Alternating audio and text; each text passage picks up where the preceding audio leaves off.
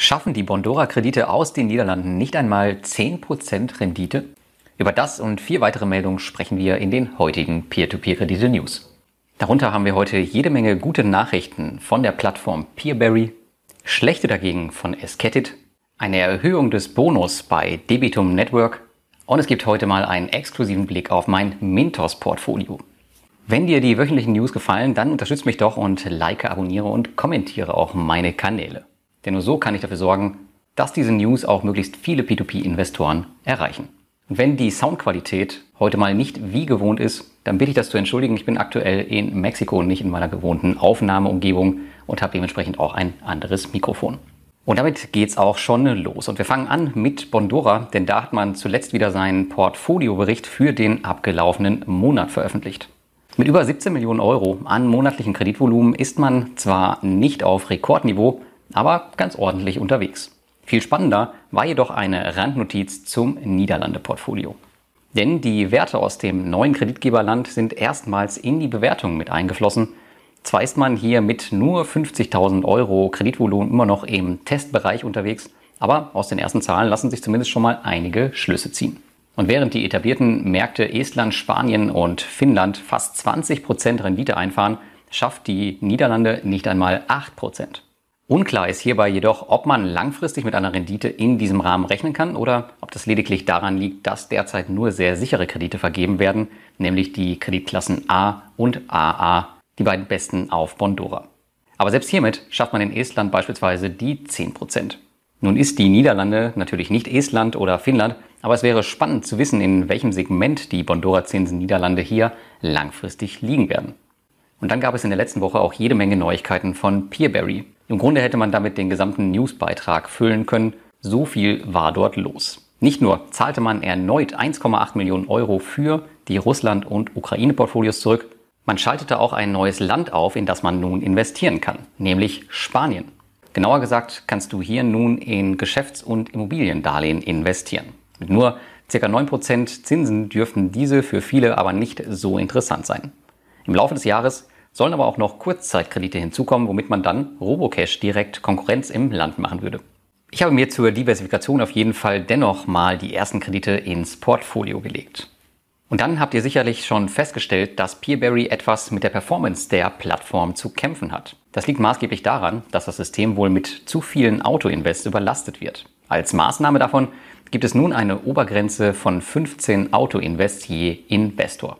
Wobei mir auch schleierhaft ist, wozu man wirklich so viele brauchen könnte. Auf einer Plattform, auf der sowieso ja irgendwie fast alles aus einer Hand kommt. Unterstützt also die Plattform ein bisschen damit und räumt euren Laden auf, wenn auch ihr zu den Auto-Invest-Messis gehört. Die News Nummer 3. Die Hype-Plattform der letzten Monate, das war zweifellos die P2P-Plattform S-Kettit, welche unter den Fittichen der Cream Finance Group gestartet ist und die mit exotischen Krediten aus Jordanien sowie einer Sofort-Buyout-Option glänzt. In der letzten Woche kam es dann, wie es irgendwann kommen musste, nachdem man mittlerweile mehr Investitionen als Angebot hat. Die beliebten jordanischen Kredite, die wurden von einer Verzinsung von 14 auf 12 Prozent gesenkt. Die hohe Verzinsung, die diente vor allem dazu, das jordanische Geschäft schnell in Gang zu bringen, was man wohl laut den Berichten gut gemeistert hat. Wer die 14% Kredite noch mitnehmen möchte, der sollte dies bis zum 23. Februar tun, denn ab diesem Zeitpunkt sinken die Zinsen und ich bin gespannt, ob für einige Investoren nach dieser Senkung wieder klassische und regulierte Plattformen wie Twino, da bekommen wir auch 12%, oder Wire Invest, wo es sogar 13% gibt, wieder interessanter werden. Die News Nummer 4. Der Geschäftskredite Marktplatz Debitum Network scheint wieder mehr und mehr auf den Wachstumspfad zurückzukehren. In der vorletzten Woche erst gab es ja einen neuen Kreditgeber und auch eine Zinserhöhung bei einem bestehenden. Und nun gibt es noch ein kleines Bonbon für neue Investoren. Denn der Neukundenbonus, der wurde von 20 auf 25 Euro angehoben. Einziger Nachteil ist nach wie vor die hohe Summe, die dafür benötigt wird, denn ganze 1000 Euro muss man dafür einzahlen. Auf der anderen Seite sind 2,5% Cashback auf die Einzahlungssumme nicht übel und sollte nicht gerade wieder ein Krieg im Land des Kreditgebers ausbrechen, werden Cashbackjäger die Prämie relativ einfach abkassieren können, indem sie in einen Kredit mit mindestens 90 Tagen Laufzeit investieren. Für alle, die aber an Debitum Network langfristig glauben, so wie mich beispielsweise, ist die Prämie eine schöne Einstiegsmöglichkeit.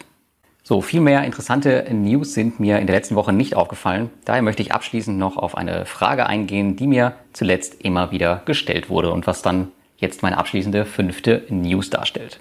Es geht hierbei um mein Mintos-Portfolio und wie es mir seit der Umstellung von vielen auf wenige Kreditgeber ergangen ist. Generell bin ich mit der Entwicklung zufrieden und es haben sich ein paar weitere Kreditgeber zu den damals vorgestellten hinzugesellt. Insgesamt habe ich jetzt elf und damit habe ich aber immer noch ein sehr konzentriertes Portfolio im Gegensatz zu einer diversifizierten Strategie, die wirklich in alle Kreditgeber investiert. Hiermit und mit dem hohen Zinsniveau auf Mintos ist es mir nun in den letzten Monaten wieder möglich gewesen, den Cashflow zu stabilisieren und bereits sechs Monate jeweils konstant über 100 Euro Zinsen zu bekommen, was ein wichtiges Ziel bei den meisten meiner P2P-Plattformen ist. Einzig das Thema Rückholung geht mir noch zu langsam zurück. Zwar zahlen einige große Positionen mittlerweile regelmäßig, aber dennoch bleibt die Summe hartnäckig über 5000 Euro in meinem Fall, was natürlich auch maßgeblich am Russland-Ukraine-Krieg liegt. Ansonsten wäre ich sogar deutlich unter 4000 Euro. Solange in naher Zukunft aber keine weiteren Positionen mehr ausfallen und die Rückholungen auf der anderen Seite weiter rückläufig sind, wird die Schere zwischen Gewinnen und Verlusten wieder weiter auseinanderlaufen. Da fällt mir ein, soll ich eigentlich öfter mal in den News auf Fragen aus der Community eingehen? Wenn ja, dann schreibt mir das gerne in die Kommentare unter dem Blogartikel oder dem YouTube-Video. Und damit wünsche ich dir eine schöne Woche und bis zum nächsten Mal.